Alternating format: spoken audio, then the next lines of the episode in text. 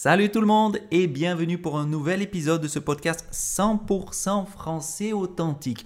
Aujourd'hui, je vais répondre à un message qu'un follower m'a récemment envoyé me demandant de lui expliquer l'expression du troisième tour. Alors j'imagine que ce follower euh, regarde les actualités à la télé ou lit les journaux français parce que c'est vrai que le troisième tour, c'est un terme disons, une expression qui en ce moment est très très à la mode. Et vous allez voir aujourd'hui, pour répondre à ce follower et pour réaliser ce podcast pour vous, je ne vais pas lire un texte, je ne vais pas lire mes propres mots. En, en réalité, j'ai décidé de vous lire un article de magazine Elle et je vais vous expliquer tout ça en détail. C'est parti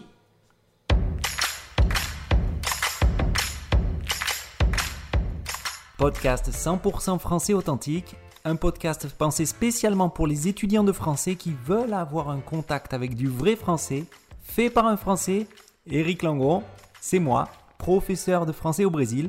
L'idée, c'est de vous parler 100% en français et de vous présenter ou de vous expliquer un fait d'actualité en français, une curiosité en français ou une chose qui me tient à cœur en français. C'est parti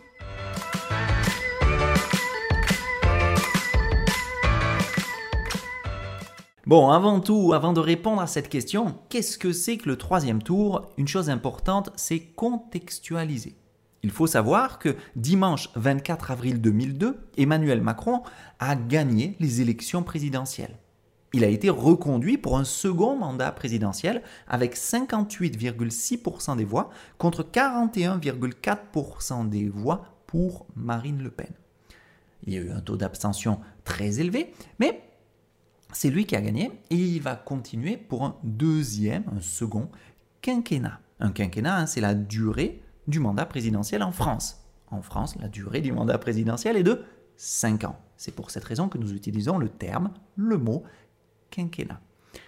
Mais en France, les élections présidentielles décident évidemment de l'avenir politique français, mais pas uniquement.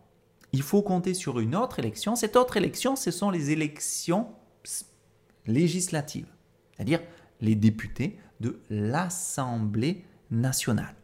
Alors pour vous répondre, comme je vous disais, je ne vais pas utiliser mes mots. En réalité, j'ai décidé de vous lire un article qui est un article du magazine Elle. Alors je sais, Elle, normalement, c'est plus un article euh, de mode féminin avec euh, de l'ameublement, pour parler de tout et de rien, mais c'est justement pour cette raison que j'ai choisi ce magazine. Parce que finalement, ça va fonctionner comme un, article de vulgarisation scientifique. On va expliquer euh, d'une autre manière, hein, sans utiliser euh, des, journalistes euh, politiciens ou sans utiliser des mots compliqués, ce que c'est que ce troisième tour, comment fonctionnent les élections législatives, etc. etc. Je commence donc la lecture de cet article je répète, attention, l'article n'est pas de moi. Vous allez trouver la transcription, le lien en tout cas, de, de, cet article dans la description de cette vidéo, évidemment. Et bien sûr, dans la transcription euh, sur le portail de Français, où vous avez la transcription intégrale de ce podcast. Allez, je commence. Maintenant que la question présidentielle est fixée, avec la réélection le 24 avril dernier d'Emmanuel Macron pour un second quinquennat à la tête de l'État, les partis politiques s'arment déjà pour la future bataille des législatives. Ces élections, où le taux d'abstention est généralement très élevé, représentent pourtant un enjeu crucial pour empêcher l'hégémonie d'un parti, voire imposer un contre-pouvoir non négligeable. Les 12 et 19 juin prochains, chacune des circonscriptions devra élire un député pour former une Assemblée nationale de 577 élus qui siégeront pendant les cinq années du quinquennat présidentiel. Les votants ont jusqu'au 4 mai prochain pour s'inscrire sur les listes électorales via Internet et jusqu'au 6 mai pour ceux qui ont choisi de déposer leur dossier en mairie. Cas particulier, la Polynésie, qui vote une semaine avant le reste de la France et qui aura donc jusqu'au 29 avril pour s'inscrire en ligne. Précisons tout de même que les règles du jeu ne sont pas les mêmes. À l'instar de l'élection présidentielle, les élections législatives adoptent un mode de scrutin uninominal majoritaire à deux tours, c'est-à-dire que les électeurs votent pour un seul candidat et que ce dernier doit obtenir au moins 25% des voix des inscrits, abstentionnistes compris, pour être élu au second tour. Ce qui change en revanche, c'est qu'au contraire de l'élection présidentielle, tous les candidats qui ont obtenu plus de 12,5% du suffrage, là encore des électeurs inscrits, peuvent se qualifier au second tour. Ce qui donne parfois lieu à des triangulaires, trois finalistes, ou plus rarement des quadrangulaires, quatre finalistes. Pour qui vote-t-on? Les prochaines semaines devraient être animées par de nombreuses alliances entre partis politiques. Comme dans toutes les précédentes élections législatives, les partis devront faire le choix de privilégier leur unicité ou de s'allier, voire de fusionner avec d'autres pour tenter de placer un maximum de leurs élus sur les bancs de l'Assemblée nationale. Le jeu diffère là encore des élections présidentielles. Car un parti qui a obtenu un gros score lors d'une élection présidentielle n'a pas forcément une implémentation territoriale suffisante pour garantir une part égale de députés aux législatives. C'est là que les alliances entrent en jeu. Par exemple, la France insoumise, LFI, qui a obtenu un gros score à l'élection présidentielle, 21,95%, peine à s'enraciner de manière pérenne dans les territoires. Elle cherche aujourd'hui à former l'union populaire avec d'autres acteurs de la gauche bien mieux et plus anciennement implantés pour remporter la circonscription. Au contraire, un autre parti tel que les Républicains, LR, a obtenu aux précédentes législatives 100 députés, mais a enregistré un faible score à la présidentielle de 2022, 4,78%. Quels sont les enjeux? L'enjeu des législatives est de taille pour les partis politiques. Si le parti du chef d'État, la République en marche en l'occurrence, remporte haut la main les législatives et place une écrasante majorité de députés à l'Assemblée nationale, cela facilite alors l'adoption des lois que propose le président, projet de loi, ou les élus de son parti, proposition de loi, ou permet de bloquer celles des autres formations. C'est en cela que les élections législatives sont essentielles pour les partis d'opposition. Elles permettent de réduire le pouvoir du groupe majoritaire. Plus fort encore, si l'opposition devient elle-même majoritaire à l'Assemblée nationale, elle crée une situation exceptionnelle de cohabitation, terme sur toutes les lèvres aujourd'hui. Qu'est-ce que c'est qu'une cohabitation? La cohabitation, donc, est une situation aussi rare qu'elle bouscule l'ordre naturel d'un quinquennat.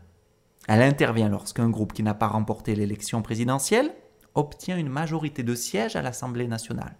Outre le poids politique que cette situation lui confère, elle impose notamment au chef de l'État de nommer un membre du dit parti au poste de Premier ministre et nommeront d'un commun accord les autres membres du gouvernement.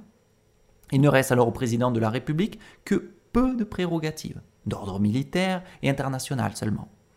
Même si cela n'est pas à négliger évidemment. Pour tenter de recouvrer une majorité à l'Assemblée nationale, le chef d'État peut alors engager une fois par an, s'il le souhaite, une dissolution de l'Assemblée nationale. Cette opération à double tranchant amorce de nouvelles élections législatives qui peuvent tout aussi bien déboucher sur une victoire du parti présidentiel que sur une défaite plus écrasante avec nombre de députés encore amoindris. L'histoire de la Ve République n'a été traversée que par trois situations de cohabitation. La première, entre 1986 et 1988, le chef d'État François Mitterrand, PS, a été contraint de nommer Jacques Chirac, RPR, UDF, Premier ministre. La seconde, entre 1993 et 1995. Là encore, avec François Mitterrand, président, et Édouard Balladur, RPR, UDF, en chef de gouvernement. Et la troisième, en 1997, sous la présidence de Jacques Chirac, ce dernier désignant Lionel Jospin, PS, pour Premier ministre. Voilà pourquoi, donc, fin de la lecture de l'article, attention, voilà pourquoi nous parlons d'un troisième tour, d'une troisième élection finalement, presque. Pourquoi? Parce que ces élections législatives vont décider qui sera le Premier ministre. Il y a des alliances, il y a des rapprochements, il y a des disputes et beaucoup de personnes parlent ça. Surtout, hein, comme je vous disais, en ce moment, euh, Jean-Luc Mélenchon, des Insoumis, mais évidemment Marine Le Pen, qui est la candidate sortante, qui n'a pas remporté les élections. Donc voilà de quoi on parle, parce que prochainement, en juin, nous aurons ces élections législatives qui vont continuer de décider finalement l'avenir politique français. Bien, j'espère que vous aurez euh, apprécié cette lecture et que ça vous aura éclairé, que ça facilite un peu la compréhension, comment ça fonctionne, etc. etc. Bien, maintenant n'hésitez pas à lire pour en savoir plus et avancer, un, sur votre compréhension, sur votre curiosité et votre compréhension de la culture française. La culture française, c'est pas juste la gastronomie, la, musique, les arts, etc. C'est aussi le système politique. Eh oui, ne l'oubliez pas, parce que en France, ces élections sont sur les lèvres de tous les Français. On en parle entre amis, on en parle au travail, on en parle dans la rue, à la boulangerie, de partout. Donc à vous de vous y intéresser. À très bientôt. Salut